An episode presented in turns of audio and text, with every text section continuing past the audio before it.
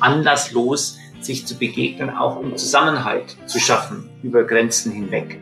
Ja, denn das ist ja sehr stark, was Identität auch ausmacht. Ja, ich, ich bin irgendwie zusammen, auch wenn ich nicht physisch immer zusammen bin, in einem Büro.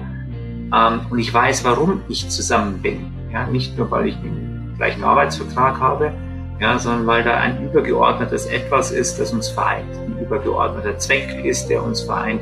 Und Werte, ähm, auf dem gemeinsamen Fundament wir uns einfach bewegen. Und da mal hinzuschauen und dort zu sagen, hey, das ist nicht selbstverständlich, ja, sondern das ist durchaus ein Wert an sich.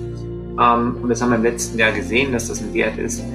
Sagt Oliver Herrmann heute bei Everyday Counts, dem Leader Podcast.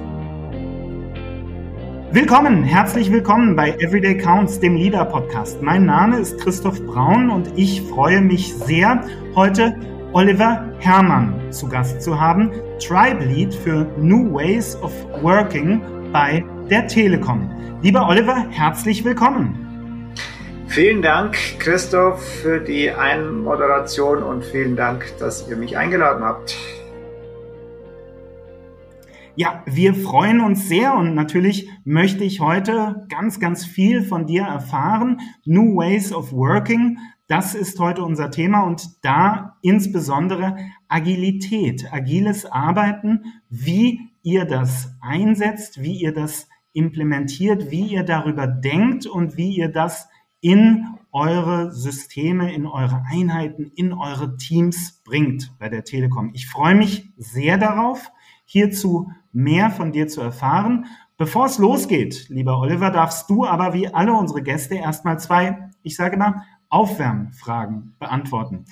Aufwärmfragen, die uns immer auch so ein bisschen einen Eindruck davon geben, wie tickt der denn da, mit dem wir uns heute unterhalten.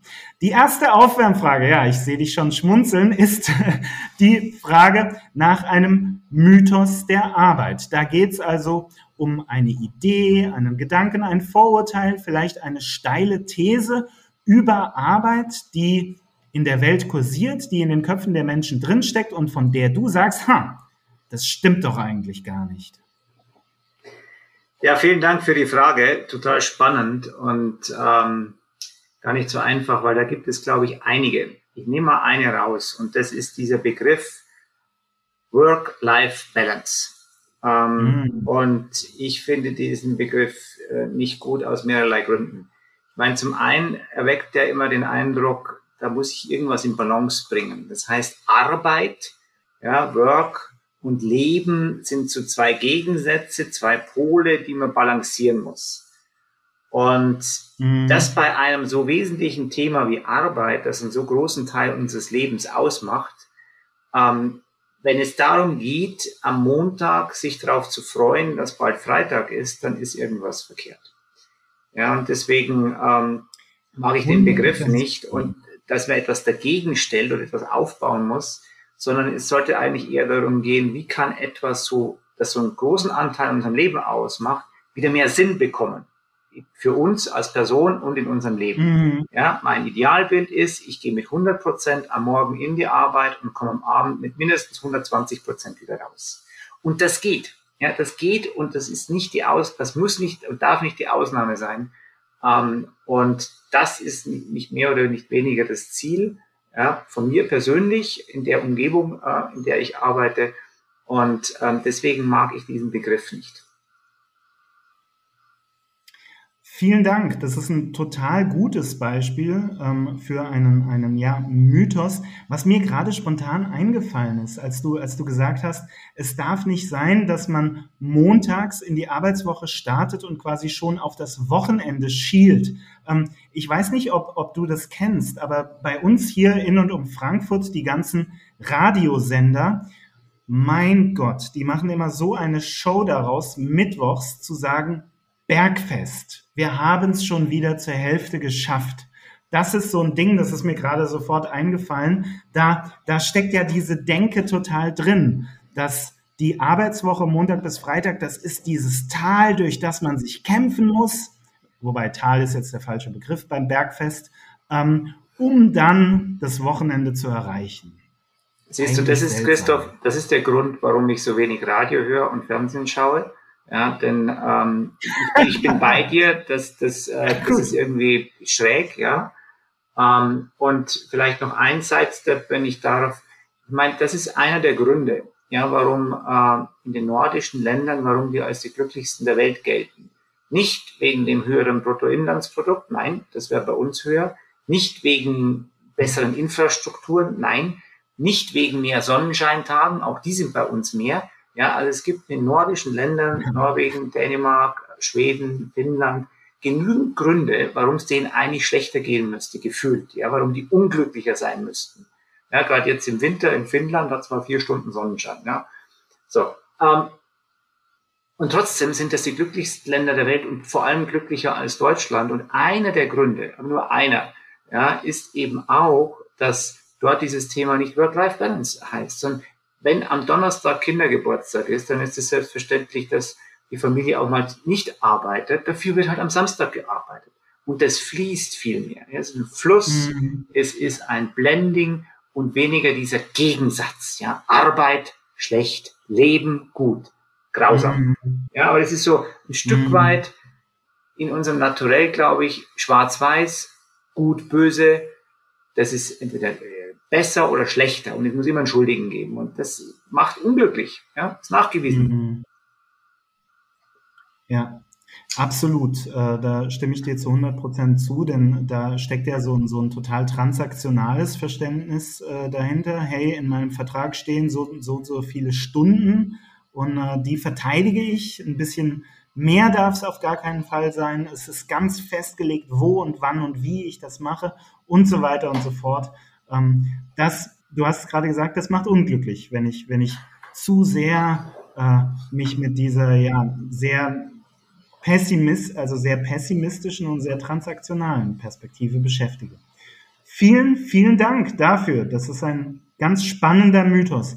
Meine zweite Aufwärmfrage, lieber Oliver, ist ähm, eine ganz pragmatische. Das ist die Frage nach einem Quick Win. Worum geht's da? Naja, ich suche nach einer Methode oder einem Gedanken oder einer Idee oder einer Haltung vielleicht. Irgendwas, wovon du sagst, hey, probier das mal aus. Das ist etwas, das dich im Nu im Hier und im Jetzt effektiver, vielleicht effizienter, vielleicht zufriedener machen kann. Was hast du uns hier mitgebracht?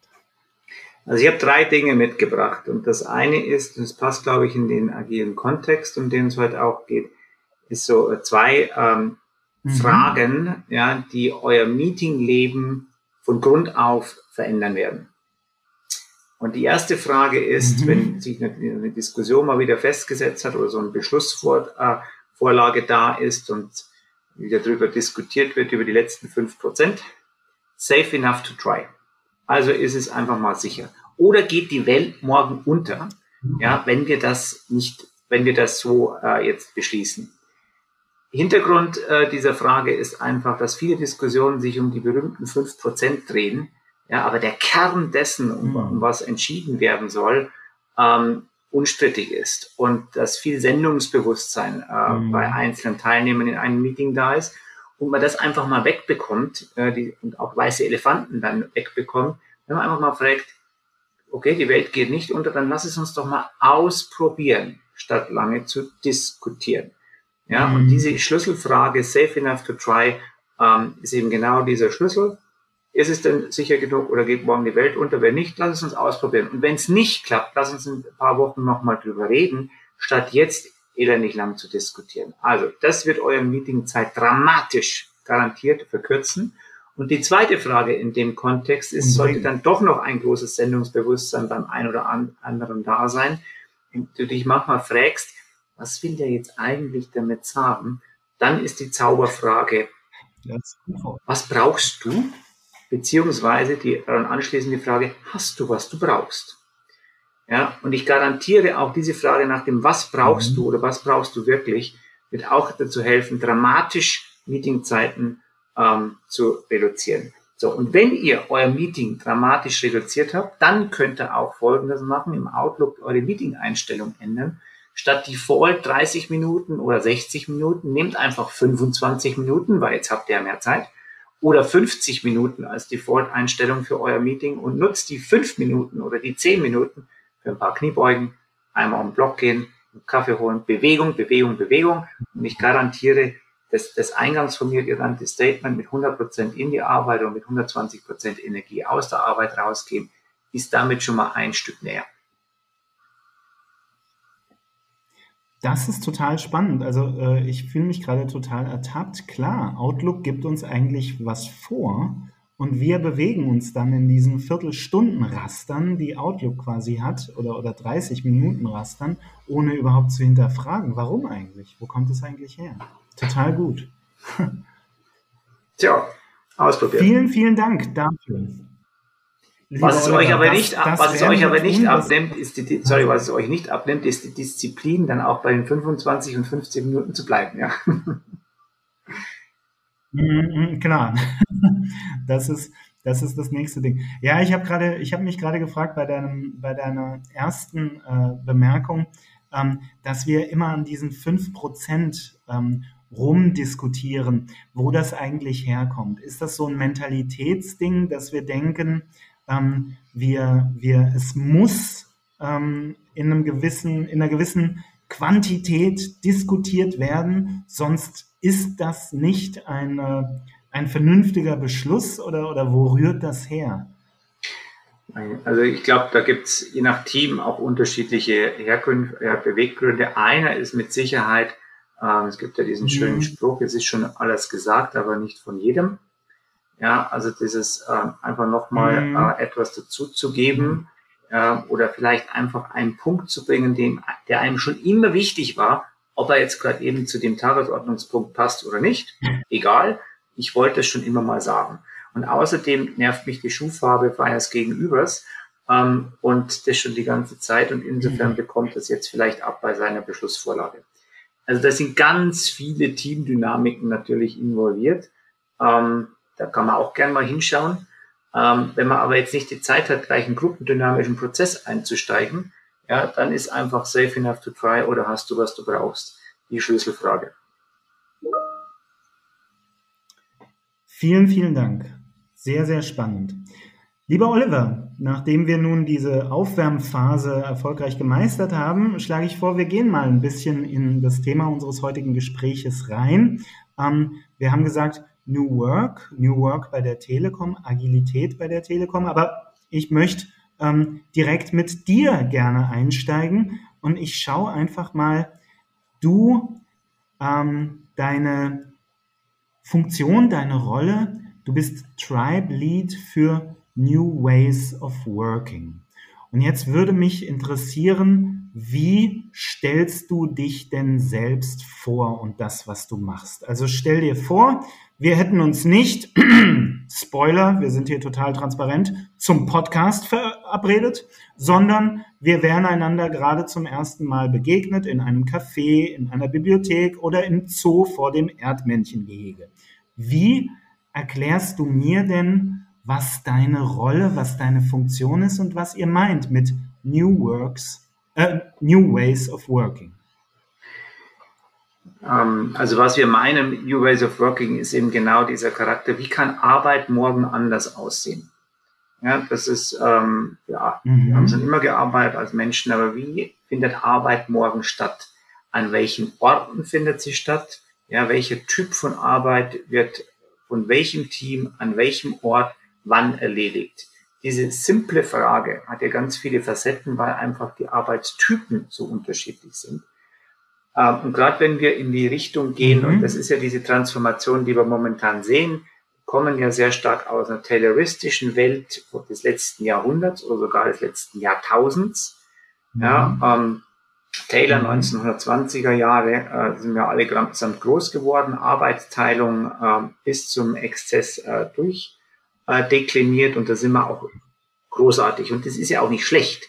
Ja, wir sind jetzt nur auf dem Weg hin zu einer Wissensgesellschaft und hier bekommt Wissensarbeit einen anderen Stellenwert. Und was wir feststellen ist, dass wir eigentlich gar nicht das Instrumentarium haben, diese Art von Arbeit wirklich zu beschreiben, zu messen, zu quantifizieren, damit umzugehen. Ja, wir arbeiten und unsere gesamten Finanz- und Controlling-Systeme mhm. sind immer noch so ausgelegt.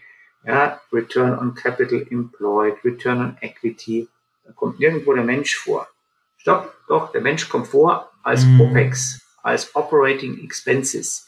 Der geht in die Sollseite einer Bilanz ein. Mhm. Ja, ähm, der Stuhl, auf dem wir beide jetzt sitzen, der ist super. Jeder Finanzchef freut sich über den Stuhl. Warum? Das ist ein Asset, ein Anlagevermögen, das ist Haben in der deutschen Bilanz.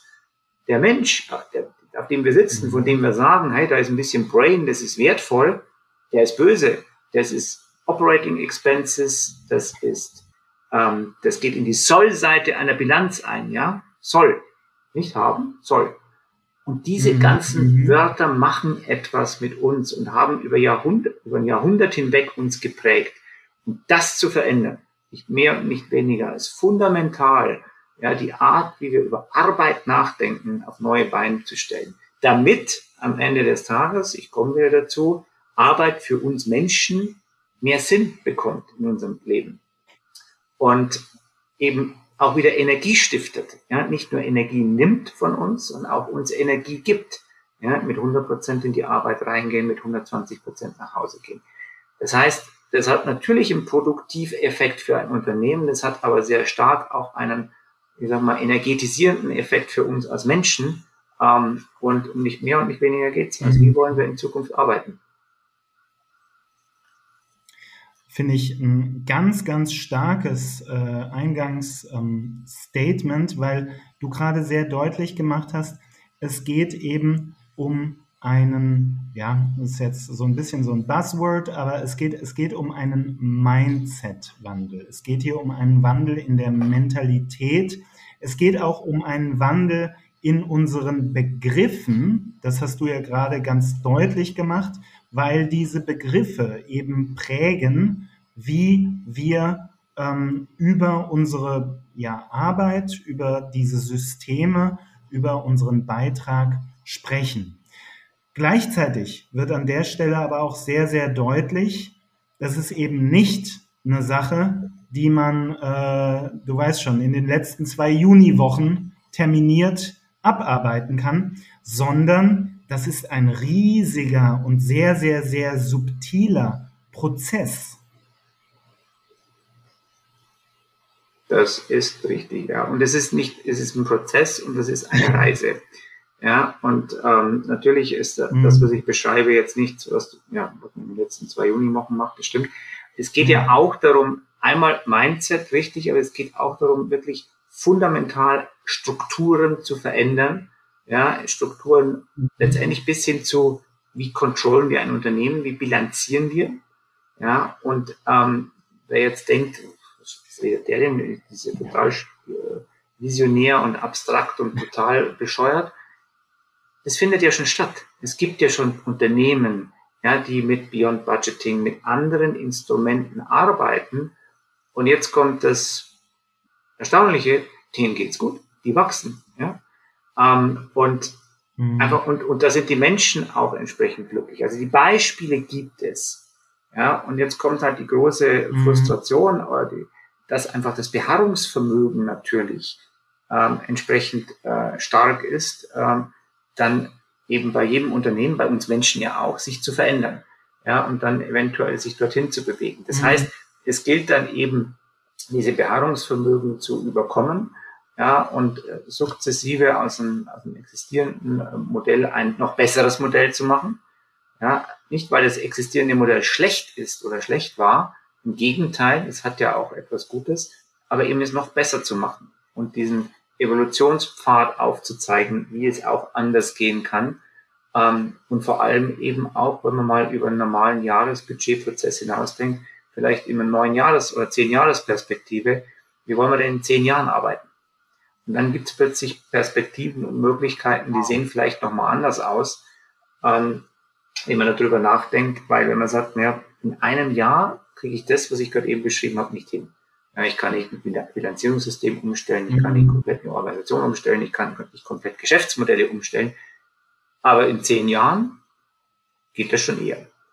Und da bin ich in einer anderen, in einer anderen, ähm, in einem anderen Spielfeld unterwegs und habe andere Möglichkeiten ähm, und kann dann entsprechend rückwärts rechnen. Das ist eine sehr schöne äh, ähm, Einordnung, dass du, dass du direkt äh, diese, also das, das zeitlich weit aufmachst und sagst, hey, wir müssen in, in großen Zeiträumen darauf schauen. Also Stichwort zehn Jahre. Und ähm, tatsächlich wäre das meine Frage an dich gewesen, meine nächste Frage. Die, die Telekom ist ja nun nicht ein kleines Team von fünf oder zehn Leuten, mit denen ich neue Arbeitsformen, ein neues Verständnis von Arbeit möglicherweise relativ, ja, zeitlich und auch was, was Prozesse betrifft, was äh, unsere Form der Kommunikation und so betrifft, relativ schnell ausprobieren kann, sondern die Telekom ist ein, äh, ich packe jetzt mal ein Superlativ aus, ein gigantisches System. Lieber Oliver, wenn ich dich fragen würde, wo auf dieser Reise oder diesem Evolutionspfad, wie du es gerade genannt hast, in die neue Arbeit befindet ihr euch denn? Wie würdest du das zurzeit einordnen? Ja, äh, eine gute Frage und eine wahnsinnig schwere Frage, denn du richtig sagst, ein gigantisches System mit gigantisch vielen Subsystemen. So, und aber das Spannende ist ja, wenn man sich das anschaut, ähm, und vielleicht mit einem Mythos hier aufzuräumen, ja, so die Telekom als Tanker und ein alter Staatsbetrieb, weit mhm. gefehlt. Ähm, also wir haben Experimente mhm. und das ist ja gigantisch äh, bei uns im Unternehmen. Da werden äh, in bekannten großen Bereichen werden die Führungskräfte gewählt von den Mitarbeitern. Ähm, es gibt Experimente, wow, da gibt es Teams, die die Holocracy eingeführt haben. Das heißt, formal ja, haben die keinen Chef. Ja, sie werden also äh, hierarchiefrei geführt mit Kreisen und ähnlichem mehr. Es gibt andere Bereiche, wie jetzt bei uns, ja, wir sind nach Tribes organisiert mit Squads und Chaptern. Ähm, also ganz viele, du willst, Experimente, die laufen, ja, um eben auch zu sehen, was bewährt sich denn. Und nicht jedes Experiment ist für jeden Bereich gut. Ja, muss ich mal äh, vorstellen bei uns. Mhm. Du hast, äh, du hast ja verschiedenste Geschäftsmodelle unter einem Dach. Ja, wir bieten auf der einen Seite Softwareentwicklung mhm. für externe Kunden an, wir bieten Mobilfunk, wir bieten Festnetz, wir bieten Fernsehprodukte an. Ja, auf der anderen Seite bieten wir Rechenzentrumsleistungen, Cloudleistungen an. Also sehr unterschiedliche Geschäftsmodelle ähm, und mit unterschiedlichsten ähm, ja, äh, Herangehensmodellen. Ja, und wenn ich sage, die, die in der Entwicklung sind, in der Softwareentwicklung, für die ist das agile Vorgehen in Sprints natürlich super. Ja, wenn ich jetzt dem dem Techniker, dem Außendienstmenschen, der, der zu dir nach Hause kommt und vielleicht mal einen DSL-Anschluss legt, wenn ich dem sage, mach mal einen Sprint bei dem Christoph und sagt er, bitte, hast du einen Vogel? Ja, also das, das ist einfach was für den einen gut ist, muss nicht für den anderen gut sein. Ja, und insofern ist es einfach wunderbar zu sehen, mhm. dass hier an sehr vielen Bereichen sehr viele Experimente gemacht werden, um zu sehen, was am besten passt. Und da passiert unglaublich viel. Ähm, wenn ich sage, wenn ich die Dynamik anschaue, dann würde ich sagen, also die war noch nie so groß wie heute. Ja, und äh, insofern sehr, stimmt mich das extrem zuversichtlich, dass einfach sehr viel passiert auf dieser Reise gerade eben. Und ich glaube, da wird noch viel mehr passieren in den nächsten Jahren.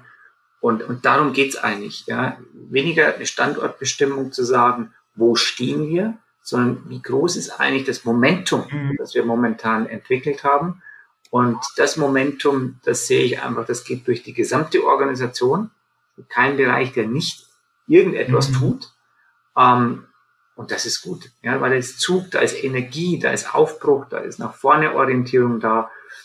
Und das macht unglaublich viel Spaß und unglaublich viel Hoffnung.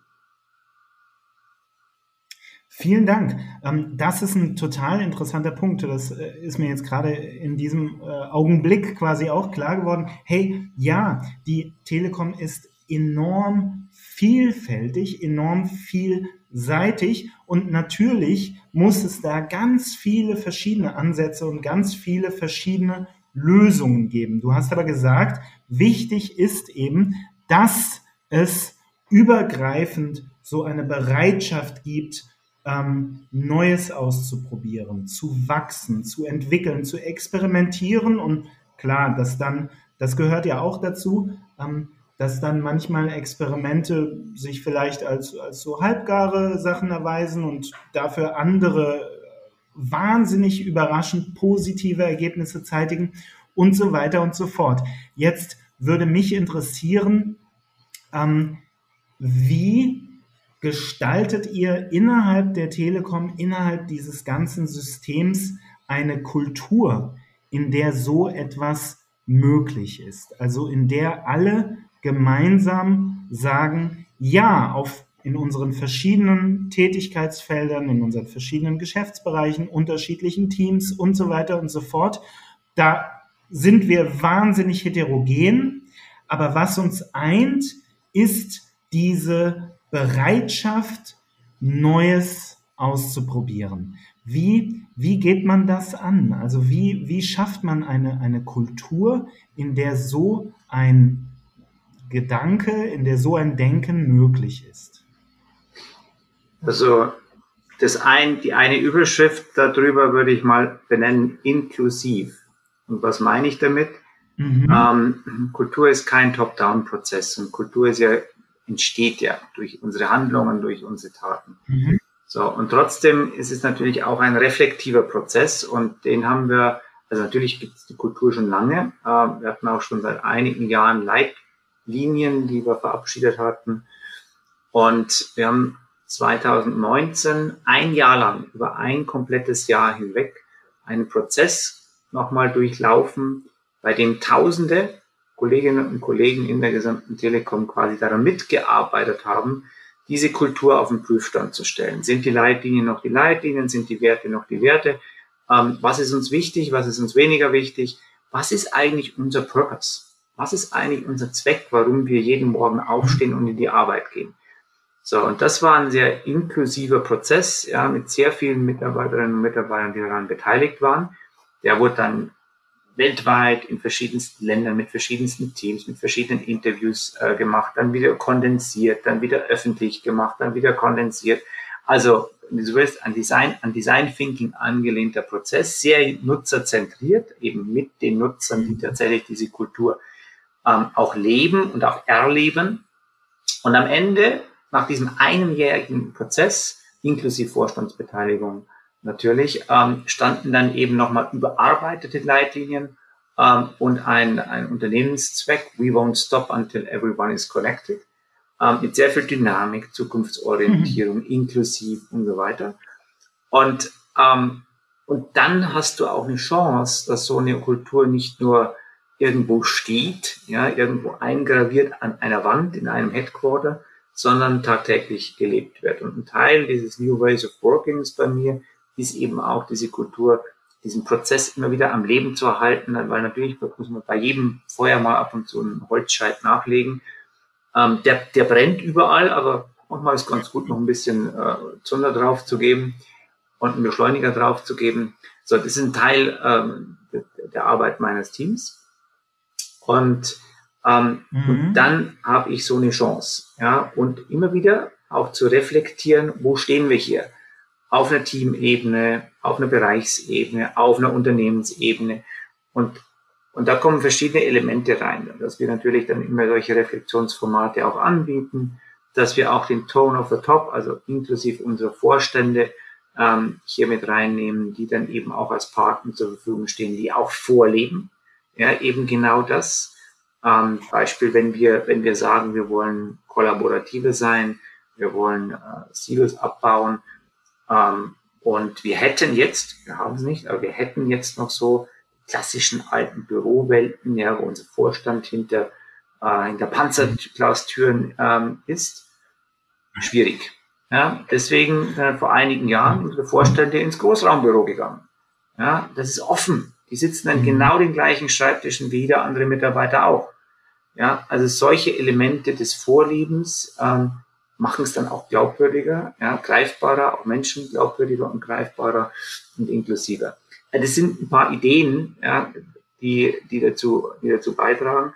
Und natürlich, weil du sagtest, ähm, Fehler machen und ausprobieren, ähm, sind wir da auch selbstkritisch genug. Ähm, denn als ein großes Unternehmen, wo ein großer Wert, Verbindlichkeit, Verlässlichkeit auch nach draußen ja, ist, wenn du einen 9 Uhr Termin mit einem unserer Techniker hast, dann möchtest du, dass es ein 9 Uhr Termin ist und nicht ein, könnte um 11 Uhr sein oder könnte um 10 Uhr sein Termin.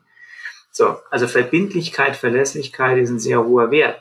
Und dann kommt ein anderer und sagt, ich will jetzt mal was ausprobieren. kann dir aber nicht sagen, ob das jetzt was wird mhm. oder nicht.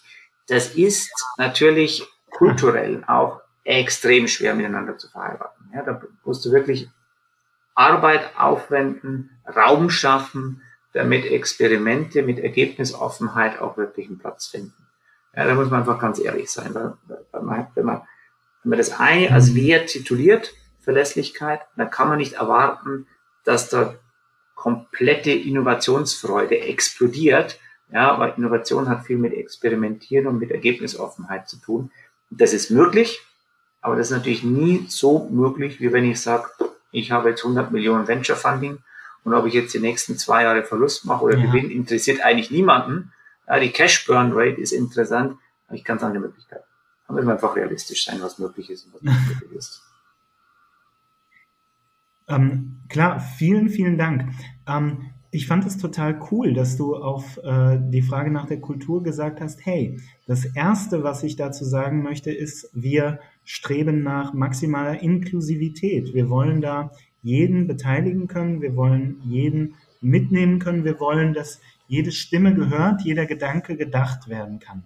Und äh, du hast dann diesen, diesen Prozess beschrieben, den ihr 2019 durchlaufen seid, in dem jede Mitarbeiterin und jeder Mitarbeiter die Chance bekommen sollte, ähm, diese so eine, wie sagt man das, eine, eine kulturelle Selbstverortung ähm, daran teilzuhaben. Und ähm, mich würde interessieren, du, du hast gesagt, das ist ja ein Prozess, der für dich und dein Team auch ongoing ist. Gibt es da für dich oder gab es da für dich bestimmte Highlights, bestimmte Meilensteine, bestimmte Erlebnisse, wo du gedacht hast, wow, das äh, finde ich total spannend, das finde ich total überraschend oder das ist was, das ähm, ja, da, da, da bin ich auch selbst äh, etwas äh, äh verblüfft, dass solche ähm, ja, Rückmeldungen, solche Verortungen, solche Erlebnisse, solche Erfahrungen da geteilt werden. Wie, was sind so Highlights für dich in diesem Prozess? Also ich glaube, das, das eine ist der Prozess an sich. Also das ist schon, man muss sich mal überlegen, ja, Tausende von äh, Kolleginnen und Kollegen über ein Jahr hinweg, ähm, inklusive Vorstandsbeteiligung, das ist Aufwand ja, dass wir als Unternehmen auch wirklich gesagt haben, wir gehen diesen Aufwand. Weil es wäre natürlich schneller gewesen, unser Vorstand hätte ein zweitägiges Offsite gemacht und wäre mit dem Purpose zurückgekommen. Ähm, aber nein, es war bewusst eben eine andere Entscheidung. Ähm, war auch alles transparent Sorry, in unserem Internet. wenn ich da ganz kurz mich einschalten darf, ich finde, du hast völlig recht, das ist Aufwand und ich ähm, möchte ähm, ganz kurz auch betonen, das ist auch Aufwand im Sinne von, ähm, oder Aufwand ist vielleicht das falsche Wort, aber daraus spricht ja ganz, ganz viel Vertrauen, die Bereitschaft, ähm, den Menschen, den Mitarbeitenden zu vertrauen und ihnen da oder, oder ein, ein maximal inklusives und egalitäres quasi Forum zu schaffen, in dem wir unser Gemeinsames betrachten. Das finde ich, ist, ist an der Stelle ganz, ganz betonenswert, dass da also ganz, ganz viel Vertrauen erstmal die Basis sein muss, um, um überhaupt einen solchen Prozess anzustoßen.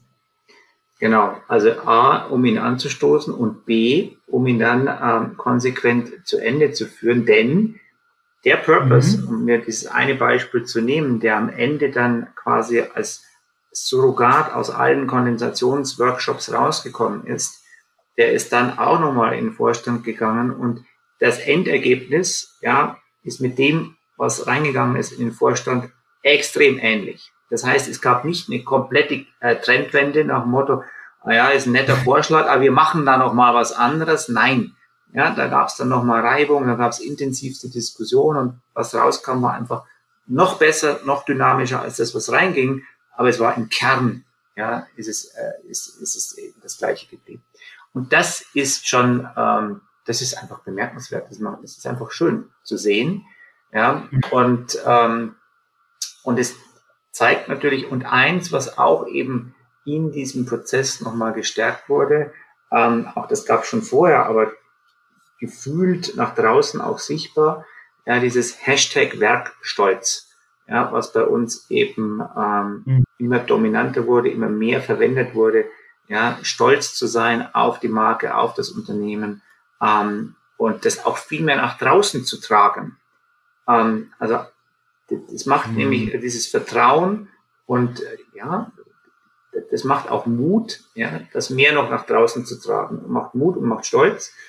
Und äh, das sieht man auch immer mehr. Ich meine, wir haben hunderte von Botschaftern quasi bei uns und die wurden nicht ernannt. Die haben sich selbst gefunden, ja, und die posten und auf LinkedIn, auf Twitter, auf Instagram, auf TikTok. Ähm, so viel Marketing kannst du gar nicht machen, ja, wenn, wenn letztendlich äh, die, die Kolleginnen und Kollegen von sich aus eben entsprechend das tun. Und das zeigt ja, ja, dass dieser Prozess irgendwo auch Wirkung findet, nicht nur im Sinne von okay, jetzt haben wir die Kultur, sondern wir leben sie auch. Wir zeigen diesen Stolz auch nach draußen. Und was gibt Schöneres als das, ja? Vielen Dank. Ähm, Finde ich auch, was gibt's Schöneres? Eine, eine sehr, sehr schöne Beobachtung. Ähm, du hast uns diesen Prozess beschrieben, den ihr 2019 durchlaufen seid und du hast gesagt, ich und äh, mein Team, wir sorgen oder wir sorgen dafür, wir begleiten ähm, diesen Prozess, der nämlich in verschiedenen Varianten weiterläuft. Wir ähm, wollen, dass dieses Feuer am Lodern bleibt und du hast gesagt, hin und wieder schauen wir auch, ob wir an einer bestimmten Stelle noch einen Scheit nachlegen dürfen. Beschreib mal, was, was, äh, wie, wie also wie, wie darf ich mir das vorstellen? Wie stiftet ihr ähm, quasi Fortsetzungen für, für diesen Prozess? Gib, gib mir mal eine Idee. Mhm. Also es sind äh, ein paar Sachen. Das eine ist, hatte ich schon äh, erwähnt, so Formate zur Verfügung zu stellen, wo man einfach dann persönlich für sich, aber eben auch im Team reflektieren kann. Ja, was bedeuten eigentlich diese mhm. Leitlinien, dieser Purpose für uns? Wo stehen wir? Was, was wollen wir, können wir einfach noch tun? also im besten agilen Sinne ein Reflexionsformate anzubieten, mit dem man eben nochmal spezifisch auf das Thema Werte, Grundsätze, Purpose reflektiert. Auch, auch, auch Elemente anzubieten, wo ich als Individuum sagen kann, was ist eigentlich mein Purpose im, im Leben und auch im Unternehmen und wie gut passt das auch übereinander. Ja, und ähm, so, das sind so klassische Formate, wenn du willst, klassische HR-Formate, ja, die wir da ausspielen. Das andere sind auch immer wieder Anlässe zu schaffen, ähm, um zu feiern. Ja, also zum Beispiel, jetzt hat man einjähriges äh, für unseren Purpose, ja, Statement in der Form, also mhm. wurde halt ein kleines Video gedreht, man das nochmal zu feiern, ja, und auch nochmal zu reflektieren, was ist denn in diesem einen Jahr passiert und man darf nicht vergessen, dieses eine Jahr war sehr stark Corona geprägt und da ist extrem viel passiert. Ja, und natürlich hat es extrem viel auch äh, an Belastungen ähm, in der Organisation bedeutet und war auch eine Belastungsprobe ja, für das, was hält uns eigentlich zusammen, äh, gerade in Zeiten, in denen man sich nicht täglich im Büro begegnen kann. Und ähm, sagen wir, diese Belastungsprobe mhm. hat diese, diese Unternehmenszweck auch ganz gut äh, bestanden. Ähm, und und dann gibt's einmal im Jahr zum Beispiel so einen Leitlinientag. Gibt's schon länger. Ja, einfach nochmal, um zu reflektieren, hey, wir haben Leitlinien, hey, lass uns die feiern. Ja, und zwar über die Ländergrenzen hinweg, äh, nicht nur in, in der Zentrale in Bonn, sondern auch in den einzelnen Ländern. Und dafür entsprechend Anlässe zu schaffen, dafür Raum zu geben, ja, dass es da einen Tag geben darf, in dem man einfach mal vielleicht äh, nicht von, von früh bis abend nur Inbox, Outbox macht, nur E-Mails macht, sondern auch mal vielleicht äh, ein paar Stunden oder Minuten reflektiert und mit dem Team zusammen zelebriert und auch mal ähm, ähm, eben solche Anlässe zu schaffen, um zu feiern. Anlasslos sich zu begegnen, auch um Zusammenhalt zu schaffen über Grenzen hinweg. Ja, denn das ist ja sehr stark, was Identität auch ausmacht. Ja, ich, ich bin irgendwie zusammen, auch wenn ich nicht physisch immer zusammen bin in einem Büro, ähm, und ich weiß, warum ich zusammen bin. Ja, nicht nur, weil ich den gleichen Arbeitsvertrag habe, ja, sondern weil da ein übergeordnetes Etwas ist, das uns vereint. Ein übergeordneter Zweck ist, der uns vereint und Werte, ähm, auf dem gemeinsamen Fundament wir uns einfach bewegen. Und da mal hinzuschauen und dort zu sagen, hey, das ist nicht selbstverständlich, ja, sondern das ist durchaus ein Wert an sich. Ähm, und das haben wir im letzten Jahr gesehen, dass das ein mhm. Wert ist. Das, ähm, das, das sind eben solche Elemente. Ja. Denn ansonsten ist es wie mit allem, ja, wie in jeder Beziehung. Ja, wenn ich das immer als selbstverständlich nehme und einfach nicht mehr sage, hey, zu meinem Partner oder meiner Partnerin, sieht gut aus. Ja, wenn ich das nicht mehr tue, ja, wenn ich das einfach immer selbstverständlich nehme, dann kühlt es irgendwann ab. Ja, und dafür braucht es einfach ab und zu äh, auch mal so, so ein paar Scheite aufs Feuer und dann lodert das Ganze wieder. Mhm. Vielen Dank. Das äh, finde ich eine sehr, sehr schöne Perspektive. Du hast ja eingangs gesagt, ähm, der Anspruch darf eigentlich sein, dass wir mit 100 Prozent morgens in die Arbeit gehen und mit 120 Prozent abends wieder rauskommen können. Und ich finde, du hast uns in diesem Gespräch eine Perspektive darauf erschlossen, wie ihr das konkret zu erreichen sucht. Also indem ihr, du hast es gerade angesprochen, Werte, Prinzipien, einen Purpose, einen Sinn in der Arbeit gemeinsam kreiert und diesen Sinn eben immer am Leben haltet, indem ihr an ihm arbeitet. Denn, das hast du ja auch beschrieben, das ist was Organisches. Das ist nicht etwas, das man einmal implementiert und dann war es das. Hm, und dann hat man das irgendwo äh, auf, der, auf der Tapete stehen, sondern das ist etwas, das man tagtäglich eigentlich pflegen, hegen und dass man gemeinsam in der Zusammenarbeit, im Austausch ähm, für sich neu schaffen darf. Vielen, vielen Dank dafür, lieber Oliver. Vielen Dank, dass du uns eine Perspektive erschlossen hast auf das Thema neue Arbeit, neues Denken bei der Telekom. Das war sehr, sehr aufschlussreich.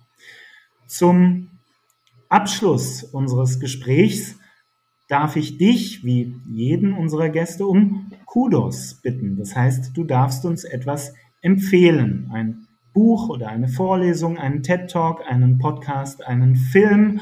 Ähm, ein Lied hat, glaube ich, noch niemand vorgeschlagen, aber auch dafür wären wir offen. Was hast du uns mitgebracht? Also, lieber Christoph, äh, mit Liedern habe ich es nicht so. Insofern ähm, wirst du von mir kein Lied bekommen. ähm, aber was ich mal mitgebracht habe, ist äh, also eine meiner Favorite Podcast-Serien ja, und wahrscheinlich kennt ihr die alle, ähm, mhm. ist ja äh, diese, diese Podcast-Serie On the Way to New Work, ja, von dem Michael Trautmann mhm. und den Magnus Christophsen, ähm, mittlerweile bei Folge, glaube ich, irgendwas jenseits von 250. Ähm, und super spannend, super äh, Personen, Persönlichkeiten, die die da quasi fast wöchentlich da im Interview haben und auch die beiden sind, äh, sind kongenial. Ähm, und sie war so eine Stunde in etwa und kann ich nur empfehlen, also einfach facettenreich, tiefgründig, abwechslungsreich, ähm, in jeder Dimension einfach gut. Ja? Ähm, das zweite, was ich mitgebracht habe, das ist so das, wo es bei uns auch hingeht und was mir also im Kern wichtig ist, ja, ist dieses mittlerweile auch schon fast ein Passwort, dieses Human-Centric, also den Menschen in den Mittelpunkt zu stellen und ähm, Mensch eben einmal Mitarbeiter, aber eben auch Kunde, ja, ähm, um ein mhm. Unternehmen darauf auszurichten. Und das Buch, das es für mich am besten ähm, und am aktuellsten auch auf den Punkt bringt, ist von Gary Hamel ja, und heißt Humanocracy. Also ich weiß gar nicht, ob es das mittlerweile auf Deutsch gibt, also quasi eben Menschlichkeit, wenn du so willst als Gegenentwurf oder als Alternativentwurf zur Bureaucracy, also der Bürokratie, ja, die eben, ich hätte es versucht in, dem, mhm. in dem Talk auch äh, anzuwählen, äh, zu erwähnen, dieses Verwaltungsprinzip, ja, das wir da etabliert haben, ähm, das ein Stück weit nicht wegzuschmeißen, weil es hat ja seine guten Facetten, aber zu ergänzen um eine wahnsinnig mhm. wichtige Dimension, nämlich den Mitarbeiter in den Mittelpunkt eines Unternehmenszwecks auch zu stellen. Ja, kümmere dich um die Menschen, dann kümmern sich die Menschen um dein Ergebnis. Und er bietet eben nicht nur eine philosophische Abhandlung, sondern eine sehr praktische ähm, ähm, Beschreibung dessen, was notwendig ist, ja, um da Schritte nach vorne zu gehen. Einmal, einmal, warum es sich lohnt, praktische Unternehmensbeispiele, die das schon sehr gut tun. Und er bringt eben konkrete Hinweise auch, wie kann ich es denn bei mir tun, als Mensch, als Team und als Unternehmen. Mhm. Und ähm, das ist für mich so das, das Buch des letzten Jahres gewesen, ist glaube ich so im August rausgekommen, also ganz frisch. Und ähm, er ist da auch ein Vorkämpfer an der Stelle, also ganz große Empfehlung.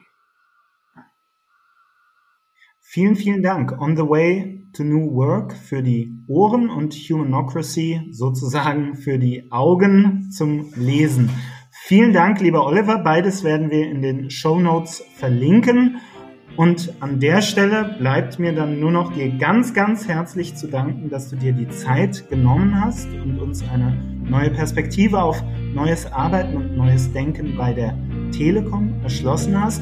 Und selbstverständlich danke ich auch euch, unseren Zuhörerinnen und Zuhörern und freue mich darauf, euch bald wieder in einer Folge Everyday Counts begrüßen zu dürfen. Ciao. Tschüss.